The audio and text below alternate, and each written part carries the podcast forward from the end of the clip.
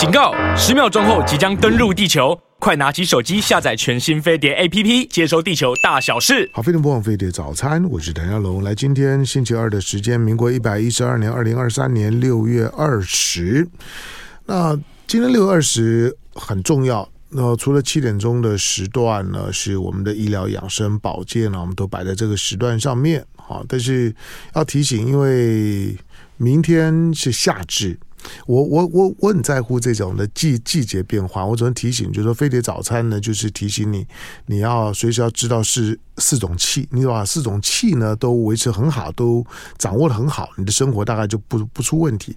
一个就是天气，一个是空气，一个是景气。一个是节气，那明天呢？明天呢？明天是是夏至，夏至就是一年呢日头最长，那黑夜最短的一天。过了夏至之后呢，那就开始算算是过暑假了哈。不过慢慢的呢，就是呢。太阳呢就开始从北回归线离开，就要离开，慢慢要离开北北半球了。好，那虽然是盛夏时节哈，好好把握。第二个呢，就是呃，明天是夏至，但后天后天是端午节。今年的夏至跟端午节呢，就非常的靠近啊，热上加热。所以呢，在今天过后呢，你就开始呢准准备进入到呢端午节的假期。好，所以呢也跟大家讲啊，那端午节的假期的时候啦，吃喝玩呐、啊，那都是呢照夏天的生活准备。好，今天礼拜二的时间，潘怀忠的时间，长时间呢，请老朋友潘怀忠，潘怀忠是我心目中的神，Y Y D S。哎，你知道 Y Y Y D D S 吗？我真不知道哎、欸，你不晓得对不对？因为因为大陆，不能说大大陆，就年年轻人用语里面来讲，他们常常用缩写 Y Y D S 呢，就就是永远的神。哦呀，感谢。那拼音的话就是 Y Y D S，永远的神。好，Y Y D S。好，所以潘怀忠呢就是我的 Y Y D S。好，那的长时间呢，请怀忠呢为大家呢提供呢医学新知。当然最重要是找怀忠呢每个月呢能够来来陪我聊天，同时也让大家呢有所收获。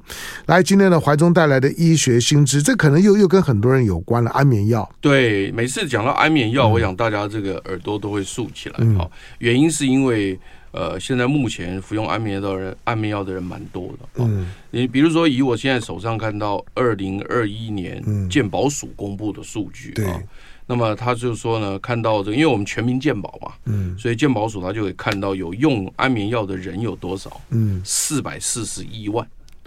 哇，两千三百万有四百四十一万。那如果你再扣除掉小孩子的话，啊对啊，那不得了啊，那不得了啊。是啊，你你的脑袋很清楚啊，就是你马上就知道小孩子扣掉。所以你看，二零二一年健保署的官方资料讲，在健保资料库上面有四百四十一万人使用安眠药，相当每五人就有一人。如果扣掉小朋友，搞不好每三人就有一人，或每四人就有一人。那所以怎么会呢？就是怎么会这么多人都？这个这个是官方资料哈。然后呢？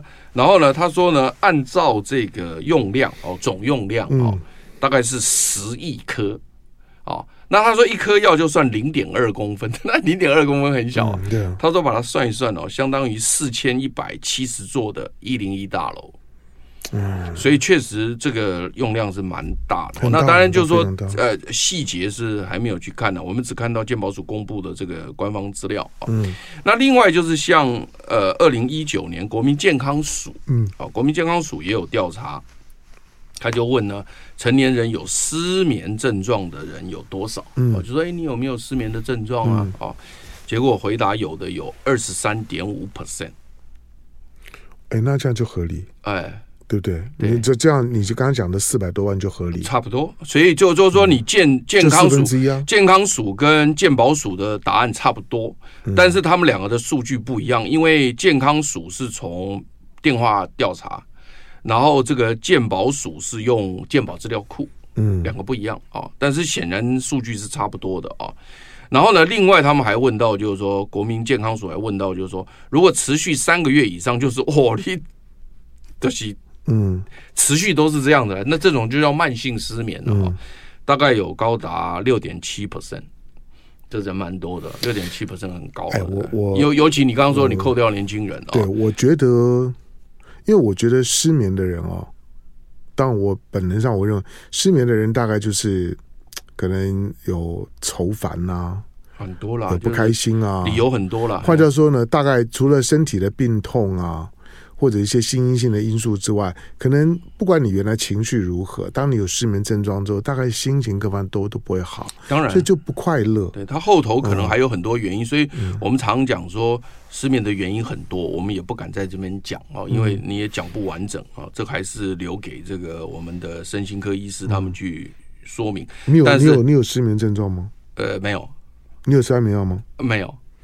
对啊，我从来没有没有吃过。是啊，所以说这所以那我们，但是我们要体谅别人嘛，哈。对啊。好，那结果呢？他说呢，呃，慢性失眠三个月以上的大概有六点七个 percent 啊，然后呢，其中啊高达八成是中年人，嗯，也就是四十五岁到六十五岁之间的人。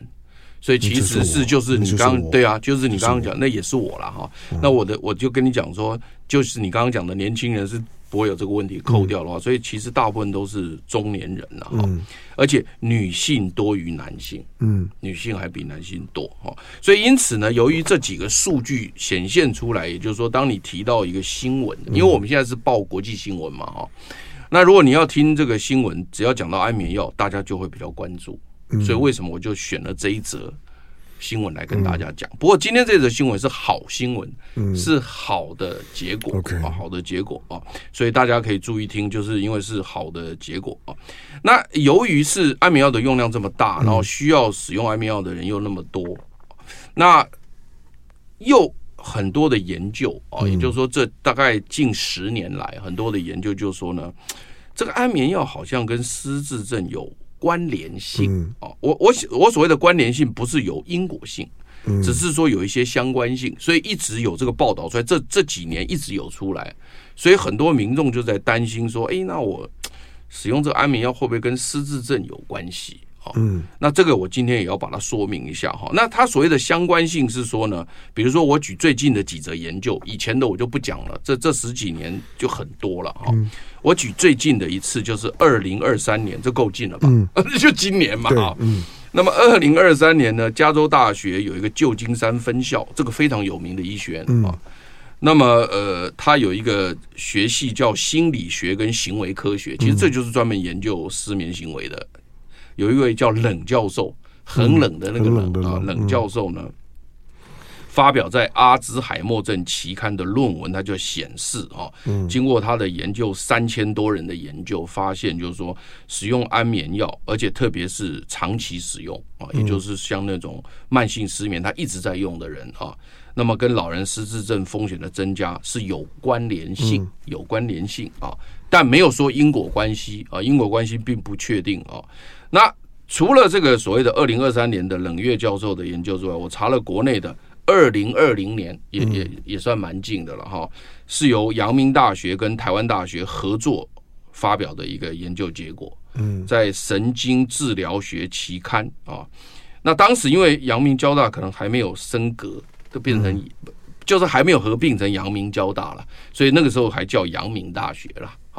就阳明大学跟台湾大学合作的一个研究，发现就是说呢，使用呃特殊几类的安眠药，比如说像苯二氮类的，跟所谓的 Z drug，Z drug 的意思就是说，呃，它的英文开头都是 Z 开头的，嗯，哦，那这一类的药物呢，呃，吃久了以后呢，也跟失智症有关联，哦，有关联啊。哦所以，因此我要强调是什么？所谓的有关联是什么意思？因为这个大家会很紧张。好，有关联不是可能会导致失智症，就是这个这个没有帮助失智症。没有好，你你讲的这个就是我现在要讲的，就是有关联，只是他看到一个现象，就是说，哎，这一群人他一直使用安眠药的人，哎，结果他最后产生老人失智症的确实也比较多，这就要有关联。对。但是你要解释说是因为吃这个药而造成这个的，他现在还不敢这样讲。嗯，所以因为有些人在讲什么呢？有我我告诉你几个答案啊。第一个答案是说呢，有些人说，因为老人失智症在一开始的时候，那他就会产生失眠的症状。所以如果你一开始其实就已经走在老人失智症的这条路上，嗯。只是那时候你还没有被诊断出老人失智症，那根本不知道。对，不知道。失智症很漫长。你讲的对，你你很棒，每次跟你讲话就很舒服，就在这里。那所以，因此那个时候他已经有失眠的症状了。嗯，所以他是因为有老人失智症的前期的失眠症状，所以他一直使用安眠药，而最后演变成老人失智症只是时间的问题。嗯，所以因此也有人提出说，这一群人之所以会失眠的原因，是因为他其实就已经是老人失智症前期，所以那因为前期他可能就使用安眠药，所以最后导致这个，所以你不能说是失智症，不是是安眠药导致的失智症。嗯，好，有人提出这样的一个解释，那这样的解释，科学家也认为说这个有这个可能性。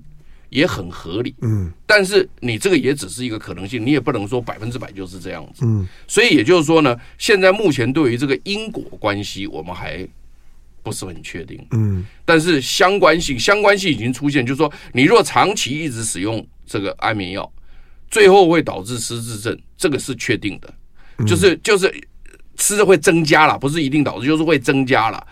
但是它背后的原因是什么？如果你你去找的原因说哦，原来你就是老人失智症的初期，那这时候你要赶快对老人失智症要去处理，嗯，对不对？那你如果找背后的原因，哎，他可能是忧郁症，那你也可能要对忧郁症处理。也就是说，我们强调的一件事情是说，显然看起来长期依赖安眠药，后续当然会有一些情形发生，嗯，那但是呢，你不要一直去依赖它，你应该去找医生。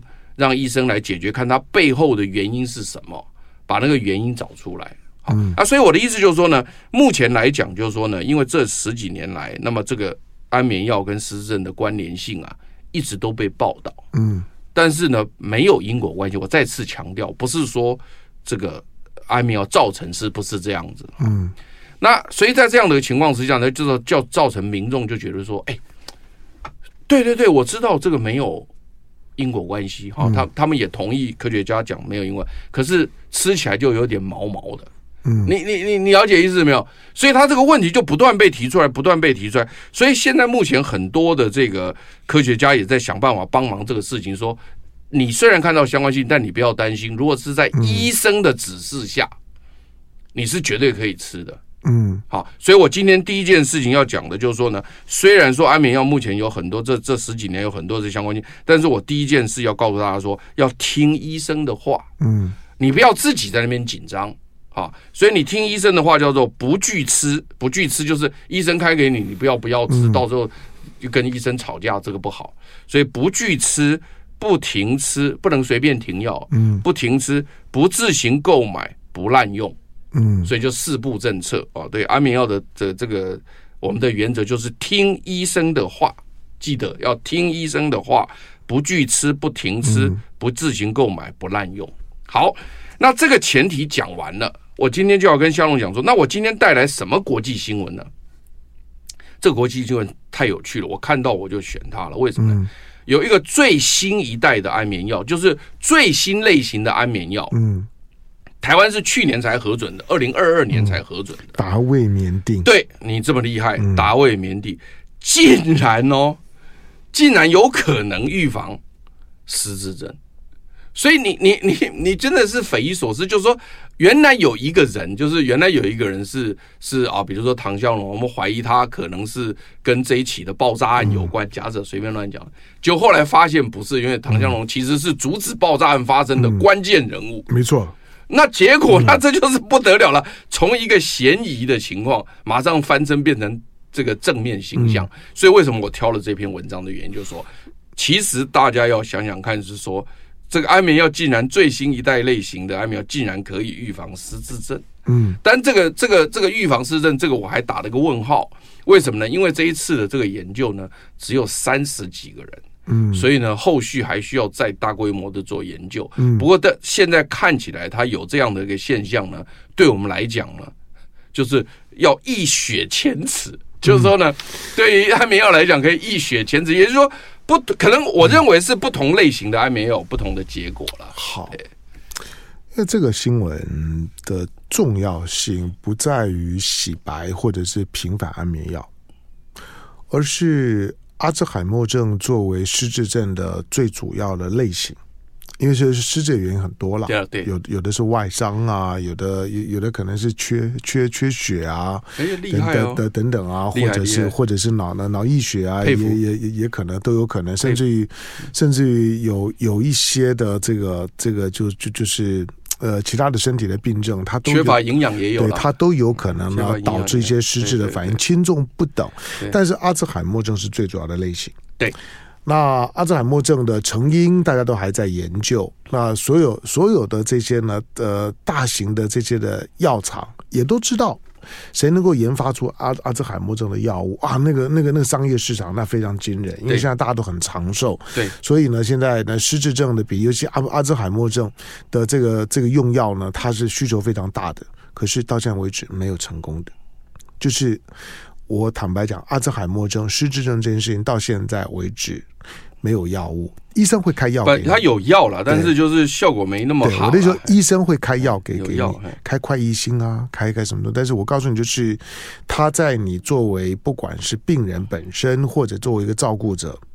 你不会感觉到这些药物对于你照顾的人发生什么样的影响？不要说修修复了，连维持的效果可能都很有限。因此，如果真的有一种，哪怕它是安眠药，如果它真的对阿兹海默症是有一些效果的。这是不得了的事事情，好，所以它的重点不在于就是说，就安眠药如何或者阿姆塔姆，要是阿姆阿兹海默症到现在为止没有药。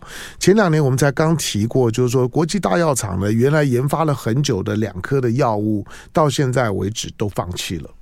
所以好，那接下去有了，他最近去年有核准一个，嗯，有空我再讲。好，但是到到到底会有多大的效果才是重点了。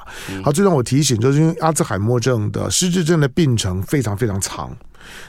等到你感觉到自己或者是家人有实质是这样反应的时候，大概都已经都已经持续了非常久了。对对对，所以你其实不管是你的你你是因为因为就是海马回的微缩，或者是大脑的微缩，或者是脑脑积水或者什么原因，anyway，等到你你出现某一些状况，你你可以察觉或者家人可以察觉的时候，多半都已经到了很明显，同时都已经到了中后期。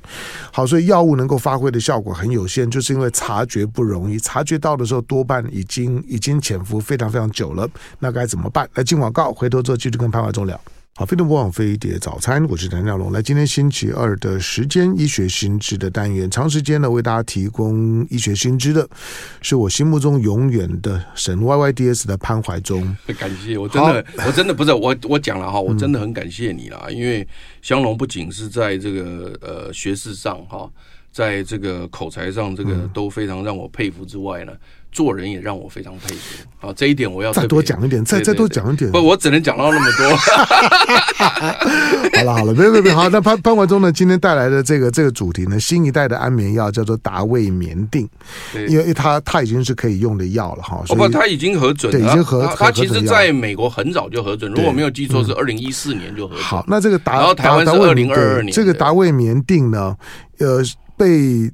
现在被认为就是它有可能哈，有对预防阿兹海默症可能有效果。对，波浪强调这是一个问号，嗯，因为阿兹海默症的不要说治疗预防，它在目前的医学的临床研究上面都还是很缓慢的，然后很困难的。所以类似这种的消消息偶尔会冒冒出来，但是我们关注，先不要先不要认为它一定如如何好。但是刚刚讲一个问题就是说。但我我没有看到相关的数字了，我不晓得就是失眠跟阿兹海默症之间的关联度。理论上面来讲，这应该。这个不难理解，这就像像是我们在看在看的新冠肺炎的超额死亡一样。虽然我们不知道这个人到底什么什么死的，可当你发现，哎，去年超额死亡比例呢？超额死亡两两万人，你在合理的怀疑这跟疫疫情是有关的。嗯，就除了在死在医院里面的人之外，还有很多呢，其他的死亡是因为新冠死亡的。对，因为因为超额死亡多了这么多。同样就是说，失眠跟跟阿兹海默之间的关系，我觉得如果从失眠者的调查里面有失眠人跟没有失眠的人的他们的阿兹海默症的比例去推估，应该也不难推啊。你讲的真好，我跟你讲，你其实可以去当个科学家。我本来就可以。就，就你刚刚讲的，就是说你没去读台大医科，真的是我就是被被埋没啊，哎，国家的损失。对，对啊，对我跟你讲，这样子哈，这样子，你听我讲啊。就是说呢，他现在目前呢，我们在大家都知道，良好的睡眠是我们脑袋清除毒素的一个很重要的一个关键。对，啊，因为我们的脑脊髓液哈，在睡眠的过程中间，它会缓慢的进入，缓慢的流出，缓慢进入，会把很多的脏东西带出来。嗯，所以这个目前都已经确定了。所以因此一个不良好的睡眠会使得在脑袋的这些毒素跟垃圾累积越来越多。嗯，那由于阿兹海默症确实目前知道是两个毒性蛋白在作祟，一个毒性蛋白叫做贝塔 amyloid，就贝塔淀粉斑的蛋白，这个你应该知道。嗯，另外一个是 tau 蛋白。那这两个毒性蛋白质呢，都会在脑袋沉积纠结，然后造成他的神经细胞死亡啊。嗯、那如果说今天你有良好的睡眠，你可以让脑脊髓液进去把它弄出来的话呢，那么我们认为就是说呢，它累积的速度不会这么快。嗯，好，所以因此呢，阿兹海默症初期假设有贝塔 amyloid 跟这个 tau 蛋白累积的时候呢，如果你再加上失眠的话，嗯，那就会怎么样？恶性循环，也就是说呢。你垃圾毒性越来越多，可是你清除的能力又越来越少，所以就越来越严重，越来越严重，越来越严重。这样这样你理解吧？嗯。所以因此，如果你这样解释的话呢，那就谢谢香农，我觉得你还蛮厉害的，诱导我又讲出另外一个重点，就是说，也有人在解释说，你今天假设是阿兹海默症初期，你本身就会有失眠的问题。嗯。那这时候你用了安眠药以后呢，你至少还得六十分，为什么？因为你若不用，你根本睡不着啊。那你还得六十分的话，就表示说还至少还能够清除一些垃圾出去啊。所以最后你说到底是安眠药帮了你的忙呢？嗯，还是安眠药害了你呢？这个东西就很难讲，说不定安眠药帮了忙了，嗯，对不对？因为你你良好的睡眠就可以清除这些垃圾啊。好，所以因此呢，这一次的研究是这样做的哦，就是。美国密苏里州圣路易斯市的华盛顿大学，这个很有名哦，在圣路易斯的密苏里的一个 Washington University，跟那个在华盛顿州西雅图的那个好像那个那个不一样。啊，那个不一样啊，但这个学校更好啊，这学校更好。那么他的神经学科的一个教授啊，专门做神经学，这本来失智症就是神经内科的的课啊，神经内科的贝特曼教授。啊，他发表在《神经病学的年鉴》啊，这是一个官方期刊，就是他们社团举办的一个官方期刊。然后呢，他发表这篇论文呢，他是这样做的哦，他就找了三十呃三十个呃人，我看有三十几个人啊，然后呢呃三十八个人啊，他找了三十八个人啊，嗯，然后呢就住进了这个华盛顿大学，不能出去了，就住进来了啊，找了这三十八个人，然后呢。在晚上八点的时候呢，哦，那他就开始抽这个，从这个脊椎啊，嗯，抽这个脑脊髓液，哦，当然这个动作是是蛮嗯。侵入性的了哈，但是他是留了一根管子在里面，所以意思就是说呢，他之后他会每两小时都拿一次脑脊髓液，嗯，哦，然后呢，他是每一次拿呢拿六毫升。就他有留一个管子在脊椎那个地方，然后就抽那个抽那个哎抽那个龙骨水了哈，龙骨醉啦，台湾人讲的就是脑脊髓液哦。从八点钟开始，每两小时抽啊，然后呢九点钟呢让他吃这颗安眠药，叫做达卫眠定啊，就九点钟吃，吃完之后大概过一阵子他就睡着了。嗯，那睡着之后呢，他会持续抽。就两天之内，他都会持续抽，一直抽，一直抽。可是到了隔天的九点，他还会再吃一颗达卫眠定，也就是说，他每个晚上的九点都会吃一颗。嗯，但是他抽这个抽这个脑脊髓液呢，是从第一颗吃之前的一个小时就开始抽了，然后一直抽到第二颗吃完的八个小时，所以总共抽了大概有一天半的时间。嗯，好，那但是你进入了华盛顿大学要住两天，要住两天啊。然后呢，他现在分成三组哦，就是三十八个人分成三组哦。第一组是十三个人，安慰剂，嗯、也就是说我给你这颗药啊，没有、嗯、没有用处了，嗯、淀粉呐、啊。然后呢，另外十三个人呢是达卫棉定十毫克，嗯、因为现在目前 FDA 核准的，台湾核准的是二十毫克以下，所以有十毫克，有二十毫克的，所以二十毫克是低剂量，然后。啊，不是，十毫克是低剂量，二十毫克是高剂量。嗯，所以呢，十三个人是安慰剂，十三个人是达卫棉定的十毫克，十二个人是二十毫克，这三组啊，然后就抽他的龙骨水，然后测什么，你知道吗？测在脑脊髓液里面的贝塔淀粉蛋白这个毒性蛋白的浓度。嗯，还有就是 tau 蛋白。的浓度。嗯，这样了解了吧？嗯，那这两个就是指标嘛，因为这两个如果说是毒性蛋白质越多的话，你就表示你阿兹海默症正在进行当中嘛。嗯，而且事实上，如果你越多的话，对病情是会越严重，对这个神经细胞的死伤会更严重。嗯，所以他现在就利用这个所谓的贝塔淀粉蛋白在脑脊髓液中贝贝塔淀粉蛋白的浓度跟 tau 蛋白的浓度来当做它的指标。嗯，然后来看，然后跟安慰组来比较啊。结果他发现呢，这个很惊讶的一个发现就是说呢，他说呢，高剂量这一组就吃二十毫克这一组呢，它的这个。贝塔淀粉蛋白浓度会下降，嗯，会下降大概百分之二十。然后呢，tau 蛋白的浓度也会下降，下降百分之十五。嗯，哎，他说那这个不得了，他说他才吃两颗，哎，他这他说他的意思是说，如果每天都能少这么一点点的话，那影响就很大。哦，那影响很大，你知道吗？一天一两天就少个二十趴，一两天就少个二十趴。哎，那少很多呢。对啊，你那这吃个一两个礼拜之后就没有了。不是，那所以他就说，哇塞，那这个东西对他来讲是蛮蛮有这个这个震撼性的，你知道吧？所以因此他就说，哎，如果真的是这样子的话，那那这个药跟睡眠之间的关系就有趣了。就是说，当然他现在还要去研究另外一个有趣的事情，就是说，是这个安眠药本身。嗯，它的作用机转，因为待会你可以问我安眠药的作用机转，因为我们现在有七大类的安眠药，它的作用机转都不一样。没错。好，那是这一类特别会造成它的降低呢，还是良好的睡眠？没错，会让它降低。嗯，那当然就是说我们也不清楚以前，当然就是说现在目前我是看到这最新类型的安眠药就是食欲素抑制剂，这个。这个达卫冕定的作用机转是食欲素抑制剂，嗯，造成你的睡眠。那以前不是，以前不是从这个机转来的，以前是可能作用在所谓的这个呃抑制性的氨基酸，就是伽马氨基酪酸这个接受体来的，所以两个不太一样。所以因此呢，到底后续到底要怎么做？我觉得蛮有趣的。这第一个，第二个是这位教授啊，就是贝克曼教授呢。他特别提到，他说：“哦，因为他现在只有做这个健康的人，因为他说这个是一般的，没有看到有任何失智症症状，而且觉得他很健康的人，他里面就有一些贝塔淀粉蛋白本来就存在有一些，只是浓度不高，它还会下降，对不对？”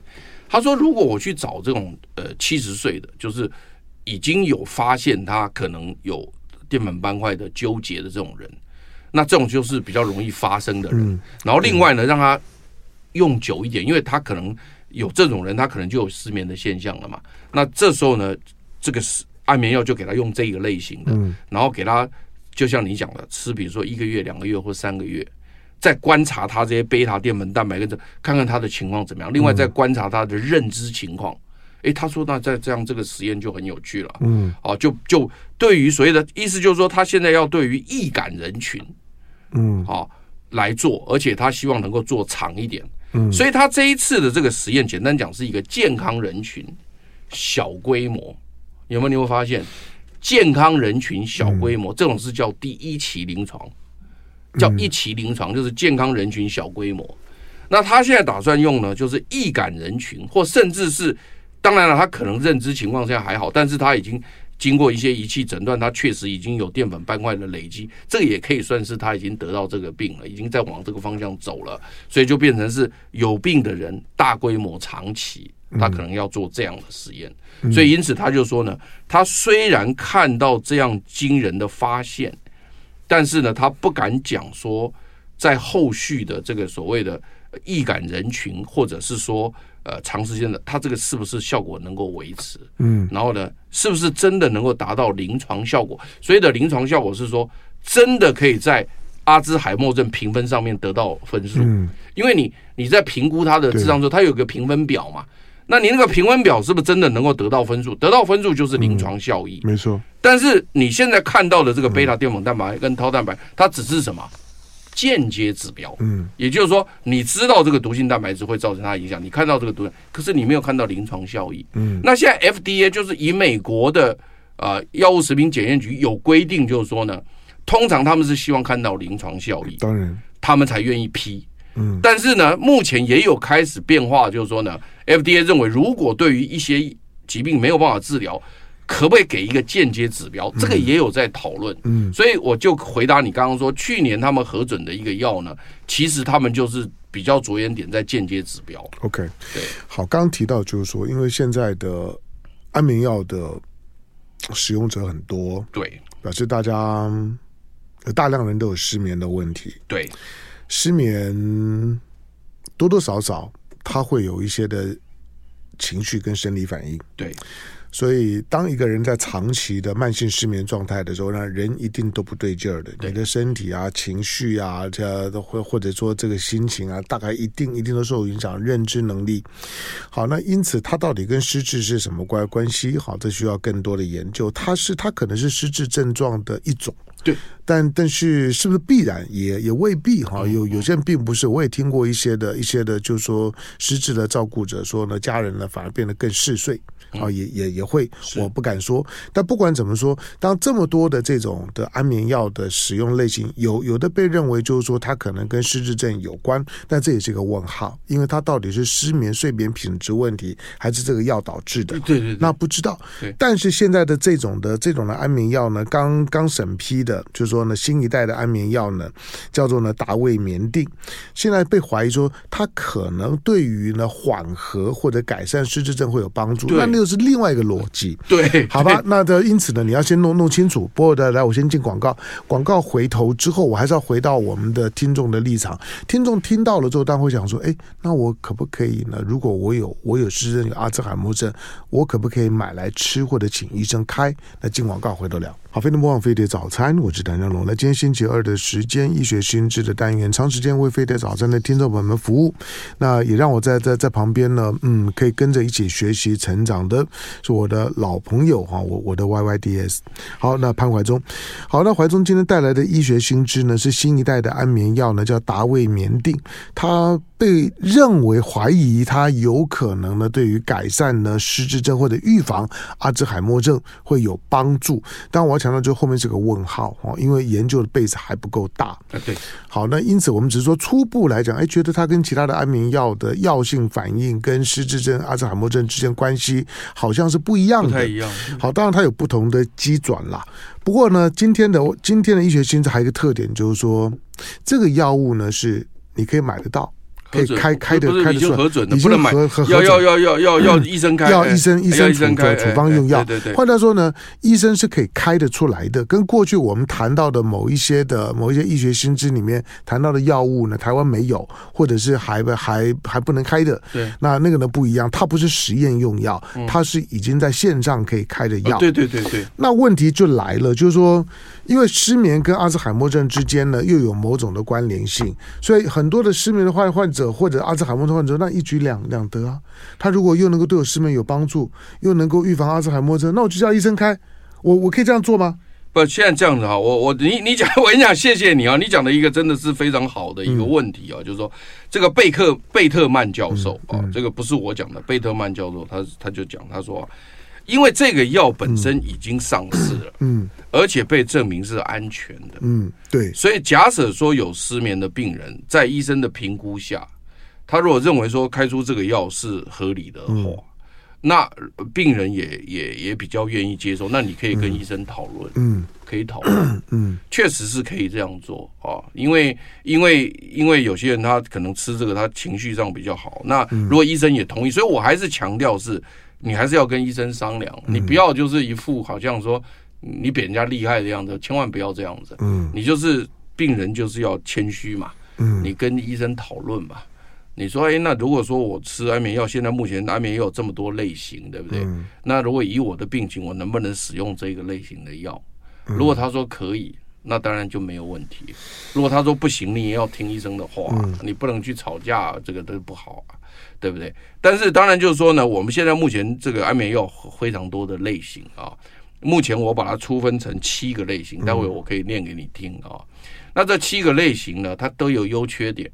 那每个每个病人他的这个特殊情况又不一样，嗯，所以我们其实并没有一个药呢是绝对的优势，这一点我要特别强调，因为我在学校教学生的时候也讲这个话。他如果说今天有一个绝对优势的药，那另外其他都退都都都都不必出来了嘛。他就是每个人有每个人不一定这个情况不一样的情绪，所以呢，这个这个药要经过讨论的啊。那但是确实有的时候是这个药也可以用，那个药也可以用的情况之下，如果你比较，如果你用这个药比较觉得心情愉快的话，你可以跟医生。嗯，请教，你可以跟他请教。嗯，那所以这个是我觉得，呃，目前是可以、可以、可以、可以协调的啦。嗯，是可以协调的。嗯，对对对，大概是这样。好，但我们只是确实确实有这个现象了，就是说，如果因为我看过看到这篇文章的时候，我就想到会有这个现象。嗯，因为你比如说，第一类的这个安眠药，虽然说大家知道因果关系不存在。可是至少有一个相关性，嗯，可是那，这个至少没有相关性，而且还可以帮助逆转，嗯，如果两个药都可以用的时候，你会用哪一个药？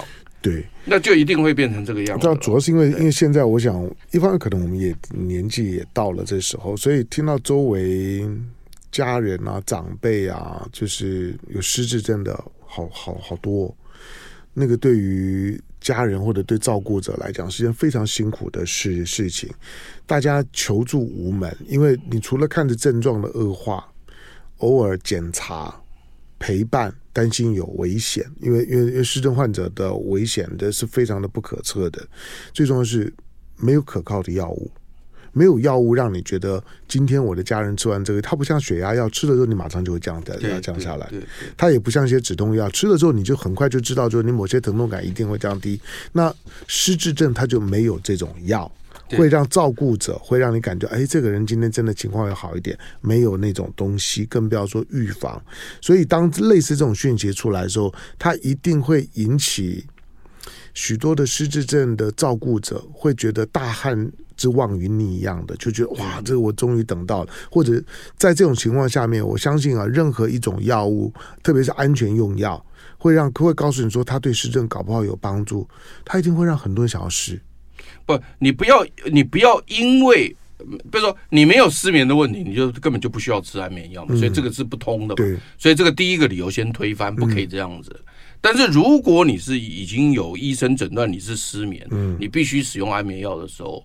那这个时候才有讨论的空间。嗯，那我刚刚也讲的很清楚，就是说，那到底要用哪哪些药？那你要听医生的话。嗯，那你如果有疑问，你可以请教医生啊，你可以请教他。嗯，那你们两个协调以后，呃，达到一个共同的一个答案嘛。嗯，好，所以所以目前你比如说我我练的很快的七大类的安眠药，第一类就是传统的苯二。氮平类的这个药物，嗯，嗯，那这个药物非常的多，你也听过，像链多眠、优乐丁、安定纹、乐平片、罗明、罗眠乐，这些都是传统的苯二氮平类的。嗯、那第二类就是叫做 Z 类的 Z drug，、嗯、就是英文是 Z 开头的。开头的那这个非常多的，像史蒂诺斯，这是非常有名的。然后移眠安、入眠顺等等的，这个是第二大类。这个目前大家就是可能使用比较多的是第二类的。我问你哦，哎。像我这种每天只喝茶跟咖啡，你看我每次这都这都咖啡哦，嗯，我每天要大量的喝啊，嗯，没差，对，可是我还是睡得。老天眷顾你啊，所以这个东西我我们每个人不一样啊，对，每个人不一样，所以我们不要人比人啊，人比人没有意义啊，就是我去嫉妒你没有意思，我嫉妒你聪明，我嫉妒你天才，我嫉妒你能力强没有用，对，我就把我自己管好就好了。对你，你不嫉妒我是对，因为我有另外一个情况，就是说。当我当我当我一天不喝咖啡的时候，头痛的要死啊！我不会啊。好，然后第二类是 Z 类，第三类是具镇静效果的抗忧郁药，嗯，也有这些这类的药啊。所以有的时候你会觉得说，哎，奇怪，我没忧郁，怎么吃抗忧郁药？其实有些忧郁药对于安眠效果还不错。哦，像可利安啊、德利能啊、美舒玉啊、乐活优啊，都是。第四类是具镇静效果的抗失觉失调药。哦，失觉失调，失觉失调症我们今天没空讲，但是精神病啊。对对对对对对，但是不好这样讲。对，视觉失调那叫施乐康啊。另外，像抗组织胺也会有镇静安眠的效果。有没有？你有有没有觉得吃下去想睡觉？哎，对，嗯。第六类就是褪黑激素类的药物。要不就是本来就要让睡觉，对，要不就是褪黑激素，要不就是褪黑激素的类似的东西啊，它可以作用在那个接受体的啊。最后一个就是这一个我们今天讲的，这是最新类型的，叫做食欲素受体拮抗剂。嗯，那这个食欲素受体拮抗性是最新一类的类型，我刚刚一念就七类了，嗯、所以你千万不要以为说安眠药只有一类，总共有七类，嗯、这七类都能用。那这七类里面，在美国有三个药上市，嗯，OK，台湾只有一个药。上市、嗯、，OK，所以是三个中内其中一个。好，但我们说的医学医学新知，只是开启你对于对于医学健康养生保健的视野啊，对，知道他尤尤尤其在某些的某些常年老病、常年老药，大家觉得就是只有一种约定俗成的思考跟处理方式的时候，医学新知会启发你不同的思考。对，对，但第一个，它不见得临床上面马上可以用。对。第二，我要提醒你，就是说，它即使就一个研究来讲，它往往也还没有到 final 的时候。对，对。啊，它只是在一个初阶，可是最少可以启发我们一些的思考，以及知道接下去对某些的病症啊，等等等，它。可能会有一些新的研究方向。好，那今天的今天的主题呢？新一代的安眠药呢？达维眠定是不是可以预防阿兹海默症？好，我们看后续如果再有新的研究报告出来，再跟大家分享。好，当然如果对你的这所遭遇到的失眠或者是阿兹海默有帮助，那当然是最好。好，那所有相关的这医学新知呢，我们很快的整理呢，在飞碟联播网飞碟早餐的网页上面。好，或者呢，你可以呢上潘怀忠的你的粉粉丝页上面也也会有嘛？对对不对？不是，我就是把文章 po 上去。OK，好，我现在都很乖，就直接写好的文章 po 上去。看好看的话呢，这样会更完整一点。好，这个呢方便你们做比较详细的阅读。感谢礼拜二的时间到我们现场的潘怀忠。好，谢谢。